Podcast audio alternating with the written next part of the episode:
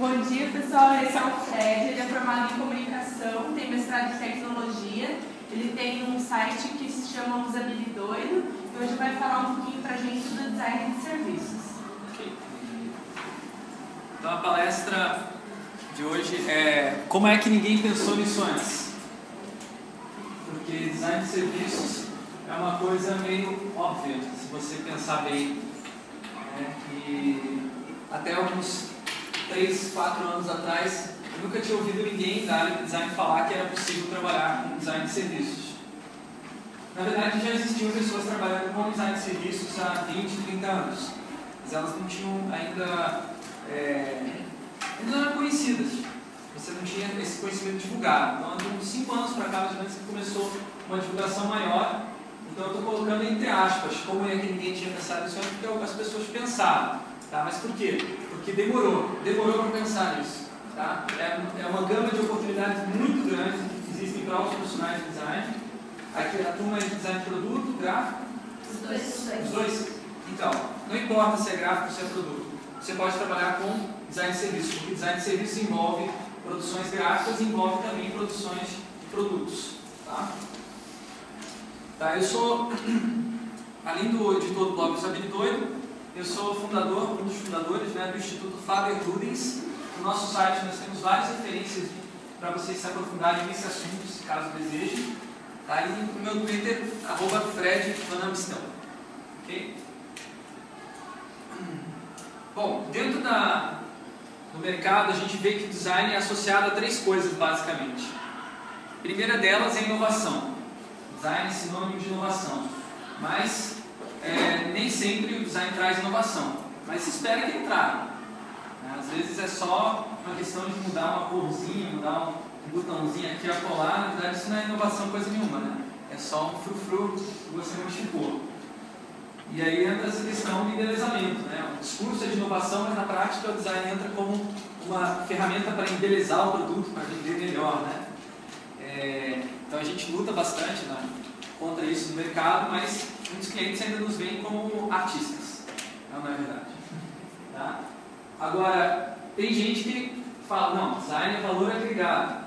Até os próprios clientes às vezes nos procuram, principalmente que é da área de marketing, vê a gente com valor agregado. Vocês concordam que design é valor agregado? Vocês? É? Mas é só isso? Não. O que é mais? O que mais existe além do valor agregado? Design para facilitar, né? Como? Facilitar para o usuário. Isso não traz um valor? O design, ele agrega valor ou ele é o valor? Tipo, você tem um produto, aí você põe o design. Já viram essa? Olha, eu estou com o produto pronto aqui, eu quero que vocês façam o design. Dá para fazer design depois que o produto está pronto? Não dá. Aquilo não é design, aquilo ali é só superfície, é só você pintar a caixinha. Não é design, design é projeto. Né? Então não é valor agregado, é o valor. O valor em si do produto. Não é uma agregação de valor. Mais do que isso. Então olha só, aqui tem um exemplo que mostra isso claramente.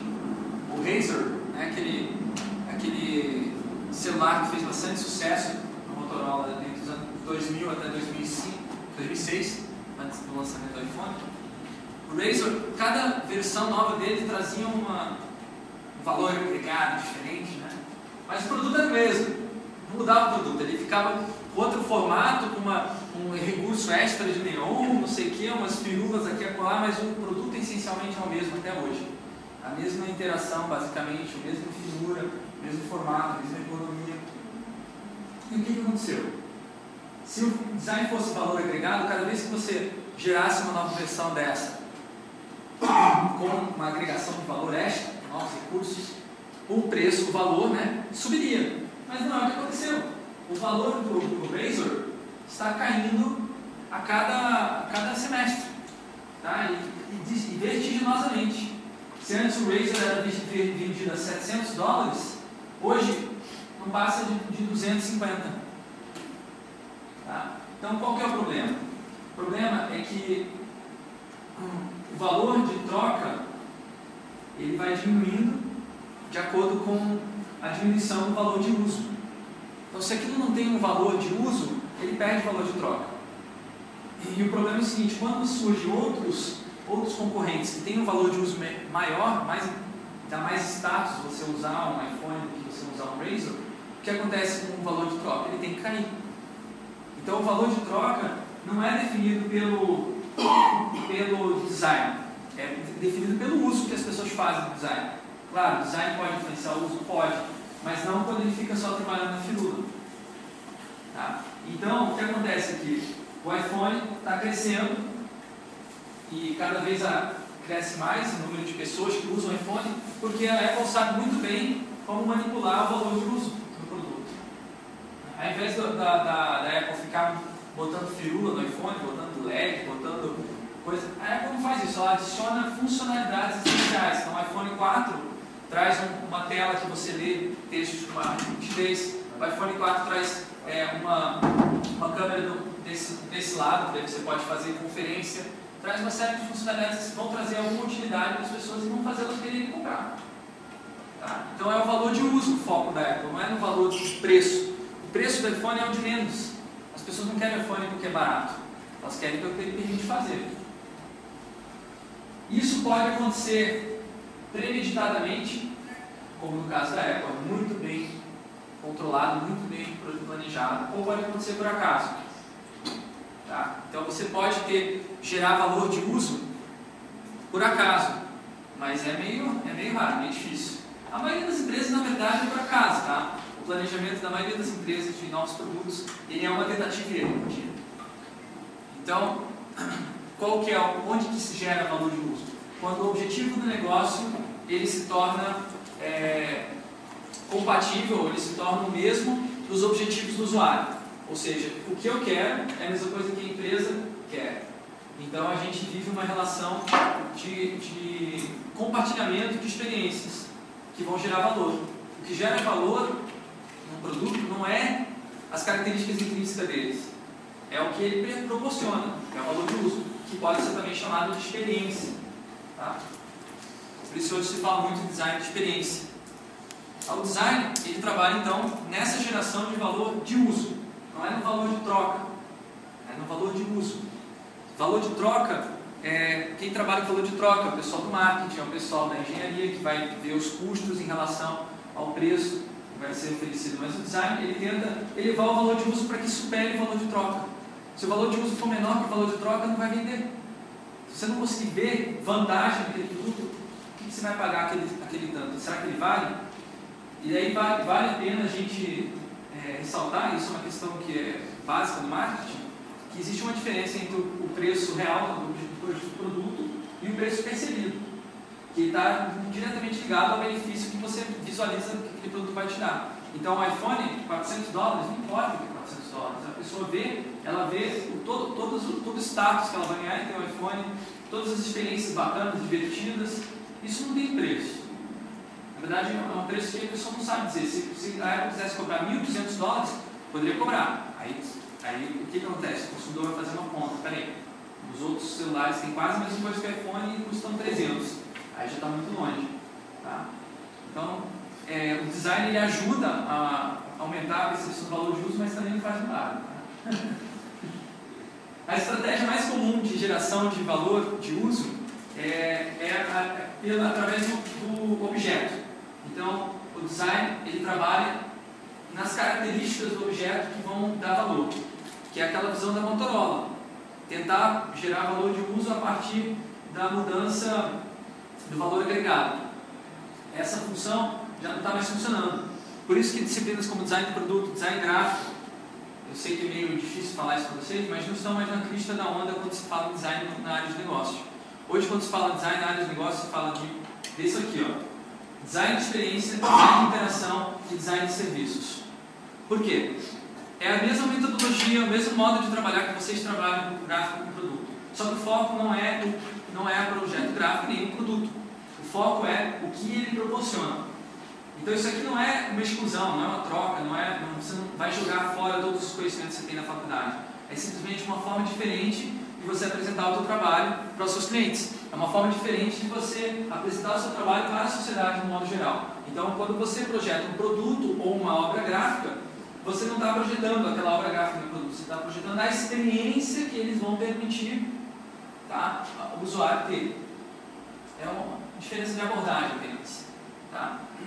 Então, a ideia é gerar o valor é, não de dentro para fora, mas de fora para dentro do produto.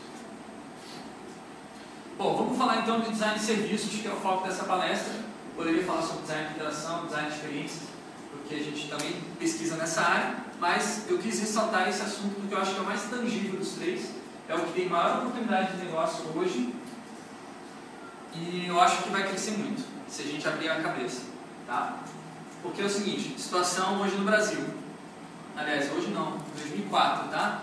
Em 2004, já faz seis anos, ó, a agropecuária, que era a base da, da economia brasileira, sei lá, todo o século XX praticamente, a agropecuária é 10% só, hoje em dia. Né? A, a indústria é 37%, mas a de serviços, é, desculpa, isso aqui é de 1990, tá? Indústria de serviços foi de 53% para 63%, e hoje eu acredito que já esteja nos 80%, o que é muito rápido o crescimento. Por que acontece isso?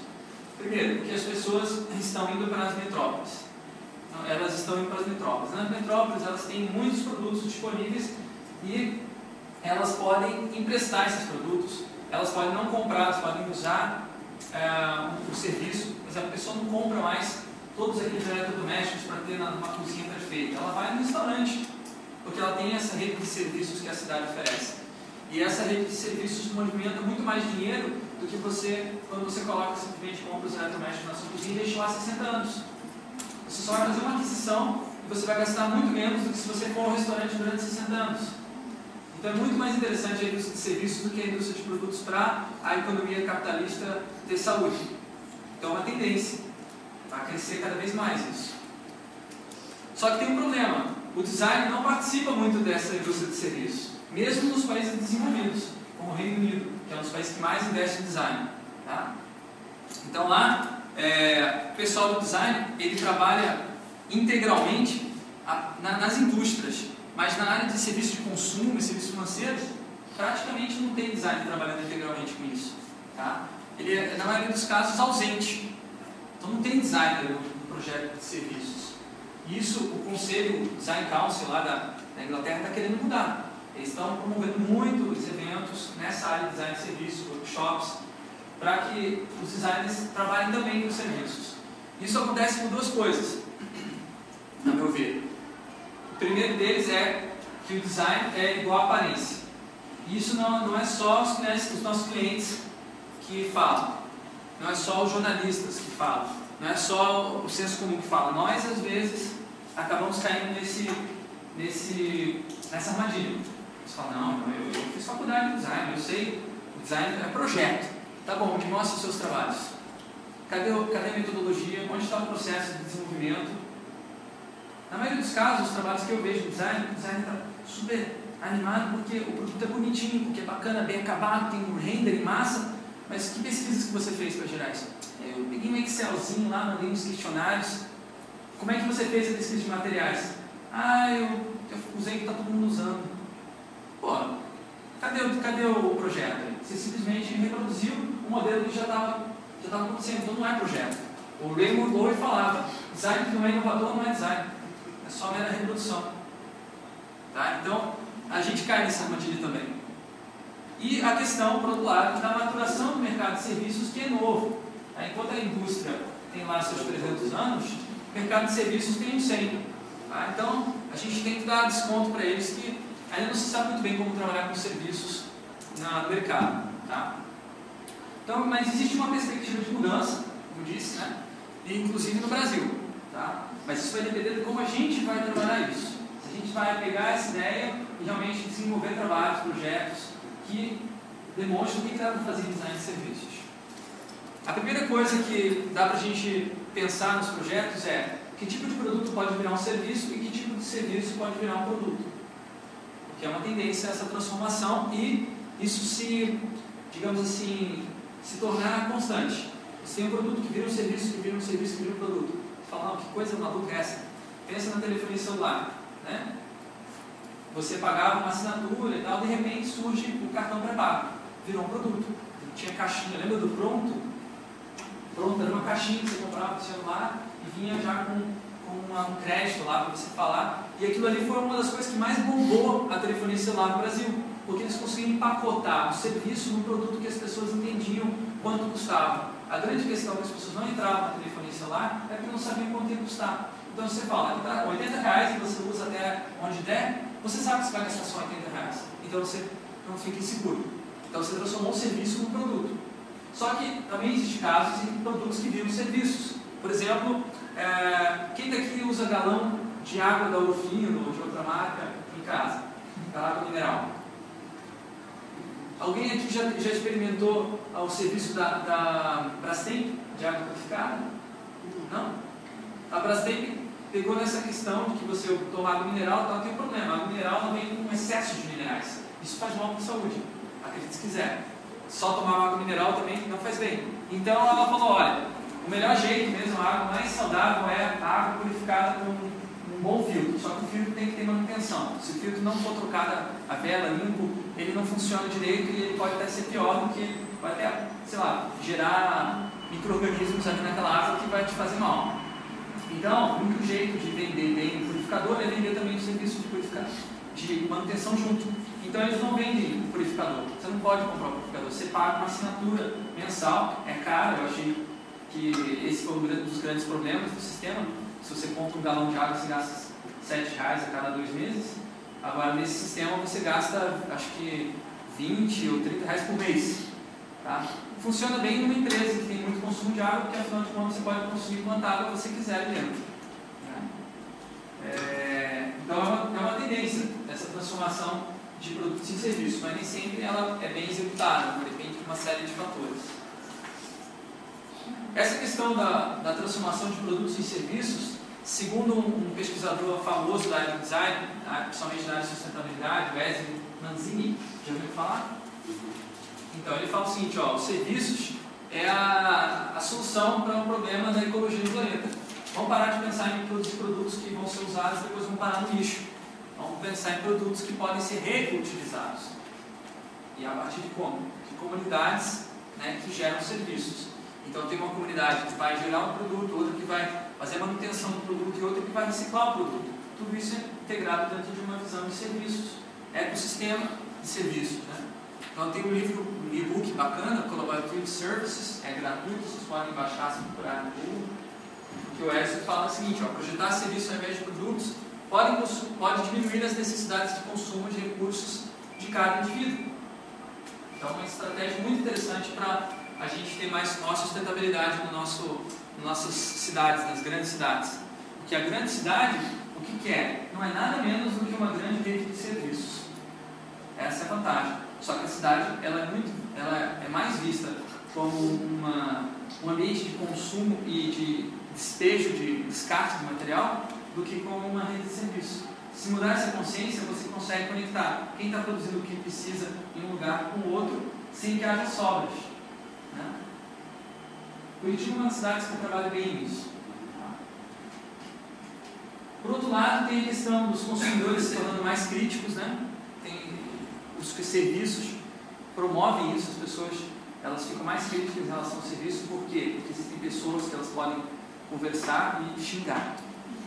Tá? Um produto, quando você compra um produto que não funciona, desgraçado, joga no canto, não usa mais. Não tem quem falar, não tem quem reclamar, é uma, é uma relação impessoal. Agora, se você for é mal atendido no, no restaurante, você já quer falar com o gerente. Né?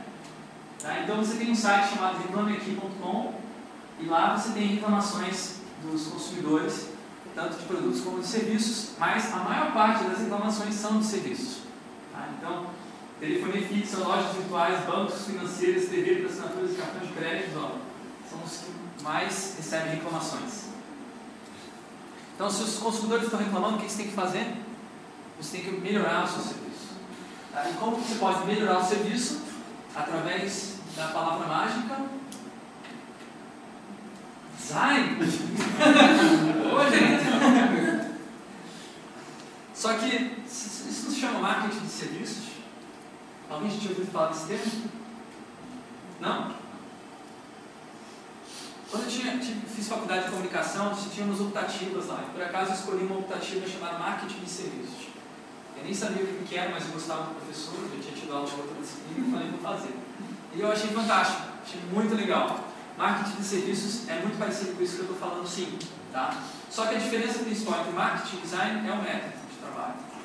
O objetivo é mesmo, é oferecer um serviço de melhor qualidade, lucrativo, gerar valor. Só que o método de trabalho do marketing, ele não, não dá atenção dos detalhes. O design muito, dá muita atenção dos detalhes. Ele consegue, design, ele consegue integrar múltiplos fatores no mesmo projeto de modo que eles se tornem balanceados. Essa é uma das maiores riquezas maiores lições que vocês vão aprender na faculdade. Tá? Então eles se complementam. Porque um está mais focado em questões mais gerais, o design está mais focado no detalhe. Só que são distintos, são áreas distintas, tem cursos distintos. Tá? E eu vou destacar algumas diferenças. Enquanto o marketing está muito preocupado em fazer propaganda para empurrar o produto, o design está muito mais interessado em seduzir o usuário. Então, o produto em si, a ideia é que o produto em si já venda ele mesmo. Então, o design ele vem muito essa ideia de que se você fizer um bom produto, as pessoas vão atrás dele independente se fizer propaganda ou não. Tá? E isso acontece. Não é, não é conversa fiada. Tem estudos que demonstram que se você investe num, num design bacana, né, que atrai as pessoas, você consegue realmente é, maximizar as vendas. O marketing trabalha com a noção de consumidor e o design trabalha com a noção de usuário. Fala a mesma coisa? Não. O consumidor consome, joga fora e não, quer não tem mais relação com a empresa. O usuário não, ele está usando, ele usa. Tá? É uma outra perspectiva que vai gerar resultados diferentes. Se você vai fazer uma pesquisa de consumidor, pesquisa de consumo, o que você vai olhar? Qual o perfil sociográfico, qual o poder aquisitivo e qual o hábito na hora de escolher o produto. Depois que o cara comprou, dane-se no marketing. O marketing não está muito interessado no que as pessoas fazem depois que comprou. Vendeu, tá bom. Design não. Trabalho de design começa depois que a pessoa comprou. Tá? O que, que as pessoas estão fazendo com o nosso produto que a gente poderia melhorar para que elas possam fazer mais coisas depois? Tá? Então é uma visão bem diferente. É complementar, tem que pensar nas duas coisas, claro. Mas se você não pensar no usuário, o seu produto vai ser uma porcaria. Não, você pode até vender, mas você não vai fidelizar os clientes. Vocês vão ficar com aqueles elefantes brancos em casa que a gente está muito acostumado a, a né, encostar. Em relação ao método de desenvolvimento do produto, enquanto o marketing está muito focado em testes de mercado, né, de você colocar o produto num determinado uh, ponto de venda restrito, daí deixar em amostra e ver se vende. Aí vendeu, ah, então vamos expandir agora para toda a região, todo o Brasil. É, esse é o, é o, teste de mercado mais básico que tem. Ou então fazer o grupo de foco, trazer o produto, botar uma galera de consumidores representativos e deixar esmalhar o produto para ver se está legal. Funciona?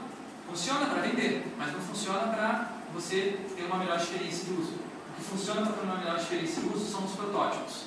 E isso a gente ainda precisa melhorar. A design faz protótipo, só que não testa com usuários, na maioria dos casos.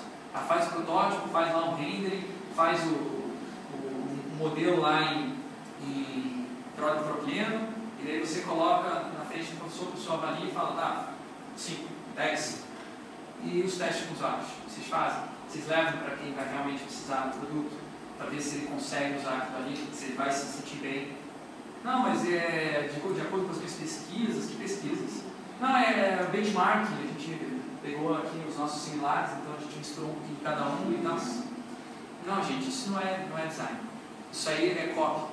Tá? Design é você projetar e testar numa situação real. Tá? Então, uma característica que a Apple desenvolve muito. Você fala, ah, mas eu nunca vi um protótipo da Apple. Claro que não. Se você vê um protótipo da Apple, você vai estar vendo um material sigiloso. É um negócio que eles não mostram, mas eles fazem. Para montar, para gerar um novo produto, eles fazem pelo menos 17 protótipos. 17 protótipos. Protótipos completos, assim, protótipo funcional, que você pode testar o produto, sentir, enfim, tudo para quê? Para que eles possam ter uma avaliação muito detalhada das variações possíveis. Então não é por acaso que os produtos da Apple são, são impressionantes. Porque os caras fazem muitas variações até chegar numa forma que eles consideram perfeitas. Claro, você não tem condição em qualquer projeto de fazer 17 protótipos. Tá? Mas você tem condição de fazer uns dois ou três, pelo menos. Tá? Bom, vou resumir agora os pontos importantes para trabalhar com design de serviços, tá? Que diferenciam eles da área de, produto e gráfico. Primeira coisa, o projeto nunca termina. Não, você, você não termina o projeto quando você entrega o serviço ele está pronto para implementação. Não é como quando você faz um produto, daí manda para a produção, acabou o design. Não é quando você entrega lá para manda para gráfico. Nesse caso, o design de serviço, o projeto continua, porque o serviço é uma coisa flexível. Ele pode mudar tempo todo. Qualquer detalhe que você queira aperfeiçoar, você pode, e isso vai ter um impacto no, na, na sua performance. Então, quando você tem um restaurante, você, tem gente que se acomoda e fica servindo a mesma refeição, mesmos dias, há 60 anos. Devido à tradição, né? Só que esse restaurante não cresce. Chega uma hora que ele atinge uma, um patamar é, de, de, estabilidade não cresce mais. Às vezes o dono não quer que isso. Tá? Agora, as grandes redes de restaurantes que crescem são aquelas que estão se reinventando, estão trazendo coisas novas. Mesmo o McDonald's, que tem um modelo né, é, consolidado, McDonald's sempre tem uma novidade sazonal. Um novo, um novo, um novo sanduíche, um novo bichinho que vem junto. Até a questão da identidade visual muda também conforme vai passando os anos. São pequenos detalhes, mas muda. Tá? Então é uma questão bem importante pensar no projeto de design de serviços como algo contínuo. Agora, o mais importante é que o design de serviços ele não é tão controlável, manipulável definido como é no design gráfico de produto, porque depende de pessoas. Quem faz o design de serviços acontecer são as pessoas que fazem o atendimento. Então, esse, esse aqui eu trouxe um exemplo de um homem, um homem só, né, um exército de um homem só, sujeito que, que pega a foto que se tirou na câmera digital, passa por uma impressora e imprime na hora, em tempo real. Né? E ele, ele é móvel, né? Então é uma forma bem interessante de oferecer um serviço na hora certa, no lugar certo, do jeito certo. Tá? E com personalidade. Então o sujeito, ele, ele pelo, pelo fato dele ter feito uma solução engenhosa e ao mesmo tempo tosca, ele conquista a simpatia dos consumidores. Então não é que o design de serviço tem que, você tem que perfeito, com aquelas, aquelas leis da Gestalt, todas bem é, balanceadas e preocupar com pregnância. O mais importante é se preocupar com a personalidade do serviço. Como que as pessoas vão experimentar isso? Então, você vai é, fazer os seus atendentes seguirem um protocolo, palavras decoradas. Qual a sensação que você sente quando alguém te liga? Bom dia, quem está falando? Né? Você já sente que é um robô falando, né? É um robô uma pessoa? o proprietário da linha, né? proprietário da linha, caralho, eu sou o Frederic, entendeu? Não sou proprietário da linha, sou uma pessoa. Então, na verdade, eles não querem falar com uma pessoa, eles querem falar com o proprietário da linha. Então, dane-se, é minha casa, você não pode entrar assim desse jeito. Eu fico irritado quando me ligam para essa voz de robô, já tento cortar já na hora. Agora, tem empresas que já perceberam isso. Tem empresas que trabalham com essa questão do atendimento é, por telefone de uma forma muito mais humana. Por exemplo, a GVT. Eu gosto muito do atendimento LGBT. Quando eles me, me ligam assim para tentar vender algum serviço, são super bacanas. Aí eu falo, ó, não estou interessado porque é, isso aqui não vai me trazer valor. Não, mas espera aí, ó, realmente isso aqui não está trazendo valor, mas eu tenho outro negócio aqui para você. Não, não estou interessado. Não, desculpe, senhor, tudo bem, eu entendo, não sei o quê. Quer dizer, não é aquele negócio de eu não estou interessado, os caras já batem na, na tua cara o telefone. American Express é assim, é um saco. Os caras me ligam, não, não quero. Tá bom, pá. Pô, que falta de educação, né? Eles estão invadindo o meu, meu espaço ainda querem, ainda querem que eu trate bem. tá? Outra questão, alinhamento estratégico. Então, todos os, todos os pontos de contato que o consumidor vai ter com o seu, o seu serviço, eles têm que estar alinhados com uma estratégia de experiência. Então, quando você experimenta, nesse caso, serviço de aluguel de carros, tá? que é o Zipcar, a grande vantagem desse serviço é o seguinte: os carros não ficam na central, os carros ficam parados na rua. Só quem coloca lá? Você. Você usa, deixa o carro onde você, onde você foi e tchau, deixa o carro ali, não precisa recolher. Quem estiver passando ali perto, precisar daquele carro, pode pegar. Então, uma ideia muito boa de fazer os carros circularem, né? E você ter o carro na hora que você quer, no momento que você quer. Tá? Então, você, só, que, só que, como é que você vai saber qual carro está mais perto? Tem que ter uma, uma forma de você ter essa informação. Então, você tem um aplicativo de iPhone que mostra e, ali no mapa onde estão os carros mais próximos. Você vai lá, pega o carro, anda até onde você quer. Só que o legal é que a experiência que você tem no, no iPhone é a mesma experiência que você tem dentro do carro. Tá? O carro ele já está preparado, bem cuidado, ele tem a, as marcas né, que, que identificam o serviço e ele abre usando a própria aplicação do iPhone. Tá? É, uma, é um sistema lá que não sei como é que funciona via Bluetooth, ele envia sem do iPhone para o carro e o carro abre. Você não usa chave. Tá bem interessante. Então é, uma, é um processo em que você vê que existe uma, uma ideia que se integra tudo que está sendo executado no serviço. E outra, outra questão que está relacionada com isso são as transições. Tá? A transição de, uma, de, um, um estágio para outro serviço ou de uma, uma ferramenta de comunicação, de um canal para outro. Por exemplo, quando você está usando o serviço pela internet, de repente esse serviço de internet pede para você ligar. Se a pessoa, ao ligar, ela não souber o que você já digitou no serviço de internet, dá uma quebra. Por exemplo, você digitou lá no, no formulário da loja online, da loja virtual, é, que você mora em tal lugar, não sei o deu todos os seus dados, de repente você tem que ligar para resolver um problema. Quando você liga, aonde é que o senhor mora, não sei o que, é, pergunta todos os dados que você já respondeu no cadastro lá. É um saco. Essa pessoa tem, poderia ter esses dados, mas normalmente não tem, porque por trás do sistema é um sistema de atendimento no site, é outro sistema de atendimento no call center. E eles não conversam, as bases de dados não estão integradas. Mas isso é uma coisa que faria toda a diferença para a experiência do consumidor que ninguém está acertando. Porque nas empresas tem muita departamentalização. Né? Então tem o cara que call center, o cara que cuida da loja online, esses caras não conversam. Então, as transições não são consistentes. Mas eu trouxe um exemplo aqui onde isso é bacana, que é no caso do programa Mãe Curitibana. Aqui, né? Em Curitiba, então a mãe vai lá, se cadastra, faz todo o processo pré-natal, vai várias vezes no posto de saúde, depois tem o acompanhamento no parto, normalmente é a mesma médica que faz esse processo, e depois você tem o acompanhamento da criança no seu desenvolvimento, tudo dentro da mesma, do mesmo sistema. Então eles têm lá o rastreamento desse processo, eles sabem quantas vezes a pessoa veio para o pré-natal, que problemas que ela teve durante a gravidez, no momento que está atendendo a criança que já nasceu. Tá? Então é um atendimento que se torna mais personalizado também, por conta dessa integração. Aí você fala, pô, mas isso tem a ver com design de serviços? Isso não é medicina? É um, é um serviço de saúde. Poderia ter sido pensado, eu duvido que tenha sido pensado a partir da, perspectiva do design, mas poderia e poderia melhorar muito, eu acho, se fosse realmente projetado por. se tivesse designers na equipe que projetou esse serviço. Então, eu acho na área de serviços governamentais também muito, muito, muito grande a, o número de oportunidades que existem. Tá? Aqui um exemplo de serviço governamental na Holanda. Tá? Lá eles têm uma cultura de serviços do governo assim, fantástica. Realmente presta excelência mais até do que a empresa. E quando você vai pagar os impostos lá, você tem uma banquetinha para crianças. Por quê?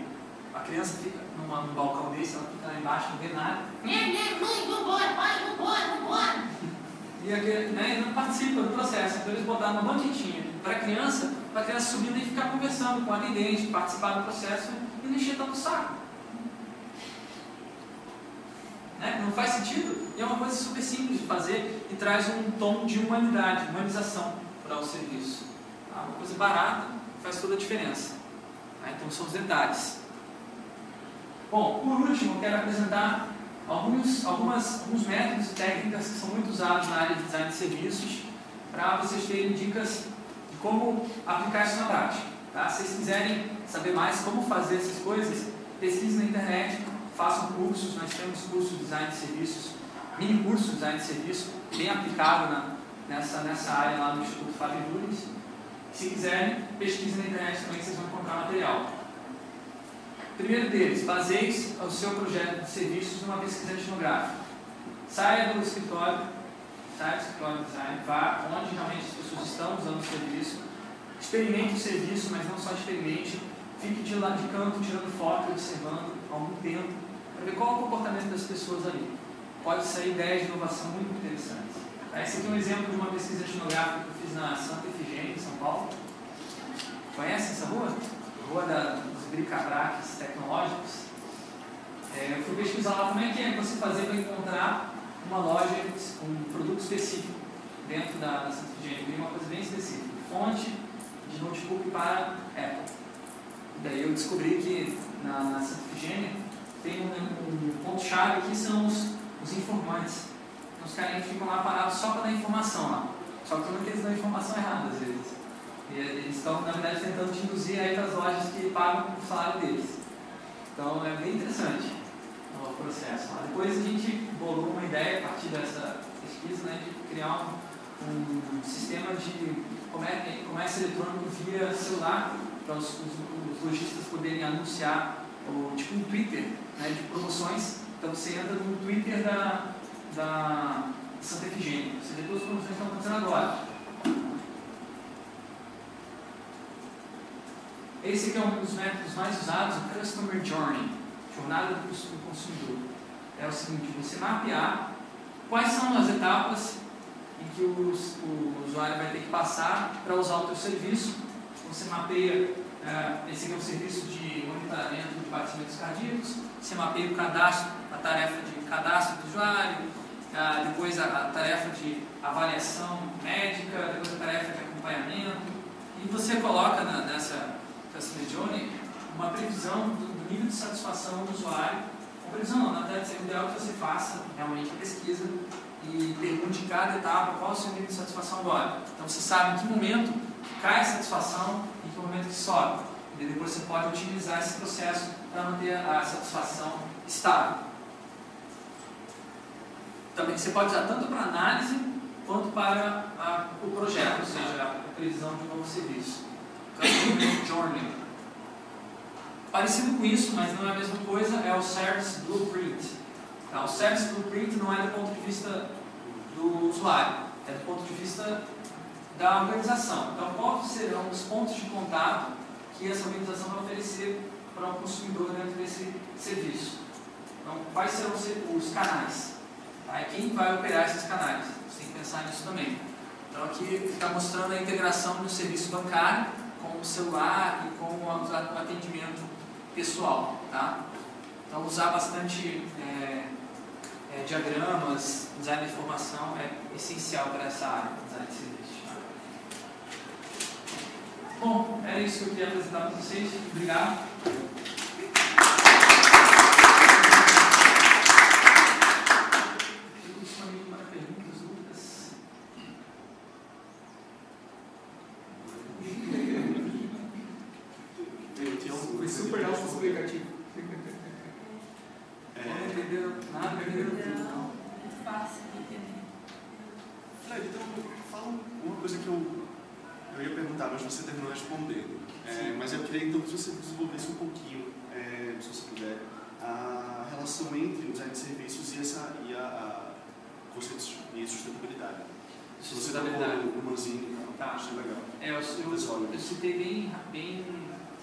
Rapidamente, né? Uhum. Mas eu acredito o seguinte, que a questão da sustentabilidade, ela não é uma questão simples, uhum. tá? Porque tem gente que fala, ah, sustentabilidade é você usar materiais recicláveis.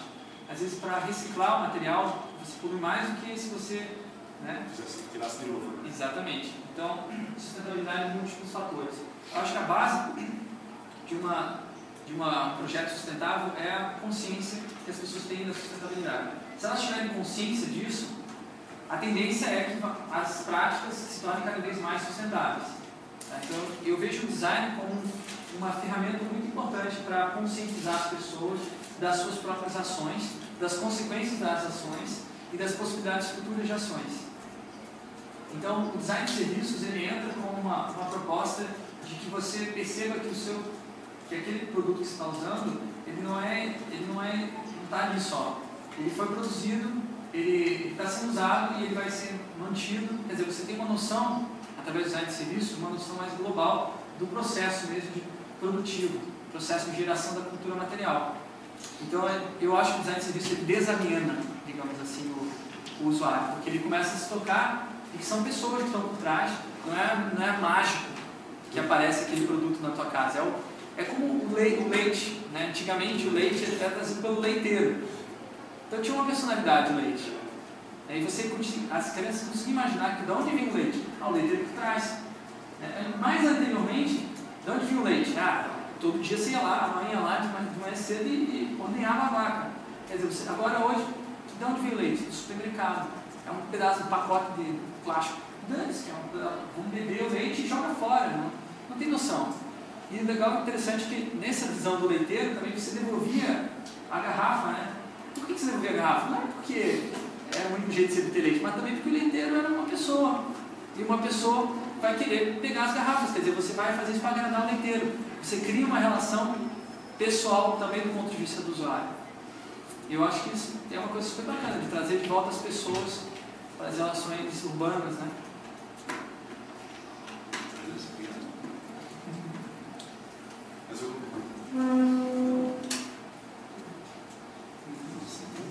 Alguém trabalhou com, com design de serviço alguma vez ou algo parecido com isso?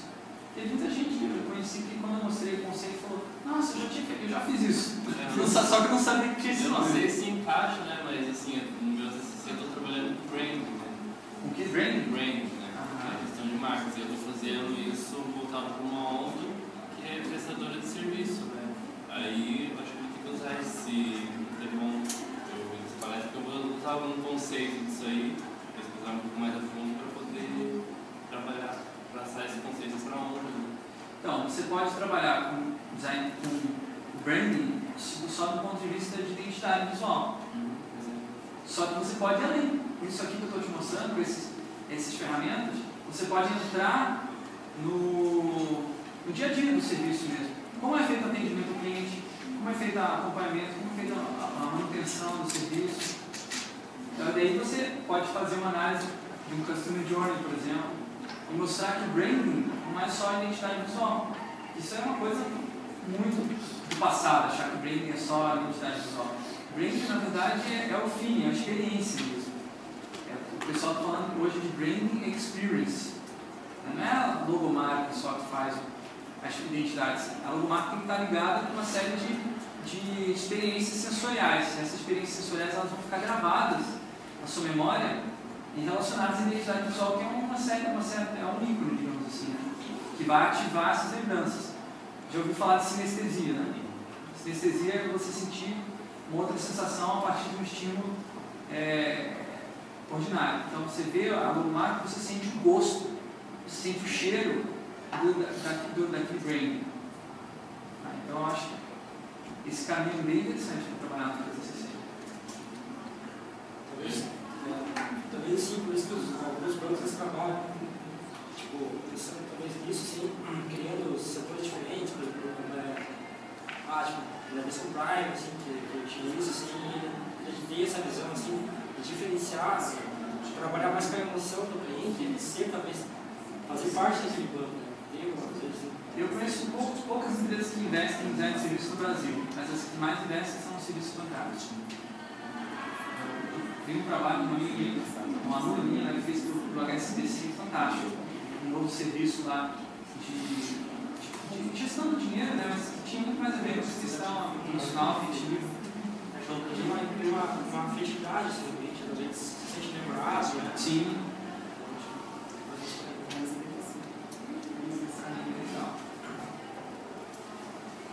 Alguém mais quer comentar algo? É, você acha que o consumidor mais crítico ele, ele dá mais material para os áreas de serviço trabalhar ou muitas vezes é só. Se dá mais trabalho? Não, não mais trabalho, mas material de pesquisa, se, é, se dá mais coisa relevante para os áreas de serviço melhorar o serviço, ou de vez em quando pode dar mais desnecessário. O consumidor crítico ele, ele vai te dar mais trabalho. E isso é bom. Tá? Quando o consumidor é passivo, você vai fazer uma entrevista com ele, você vai analisar como é o dados dele, ele vai dizer, está tudo perfeito, está ótimo, eu não preciso de mais nada diferente. Quero que seja assim, se mudar porque eu não vou, não vou vir aqui. Né? E tem consumidor que é assim. Né? Só que às vezes esse consumidor não é tão interessante porque o, sei lá, o ticket de compra dele é pequeno. O cara vai lá toma um cafezinho só. Agora você faz o redesign da, da, da cafeteria, você consegue trazer uma galera que não vem só para tomar um café, mas tem que tomar umas ideias, fica lá mais tempo, e você consegue ter um, uma compra maior. Então você perde um, um consumidor passivo e você ganha um consumidor crítico que é mais difícil de agradar. Por outro lado, o cara vai lá para ficar com os amigos, o cara vai exigir uh, uma ambientação melhor, o cara vai exigir talvez até um Wi-Fi, por exemplo, internet, vai exigir coisas que não, você não estava oferecendo. Então ele vai te dar mais dados para você trabalhar e isso é bom. Respondida a pergunta?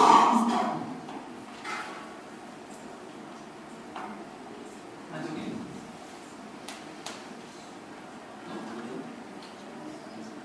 Então tá, agradeço aí a participação de vocês. Obrigado.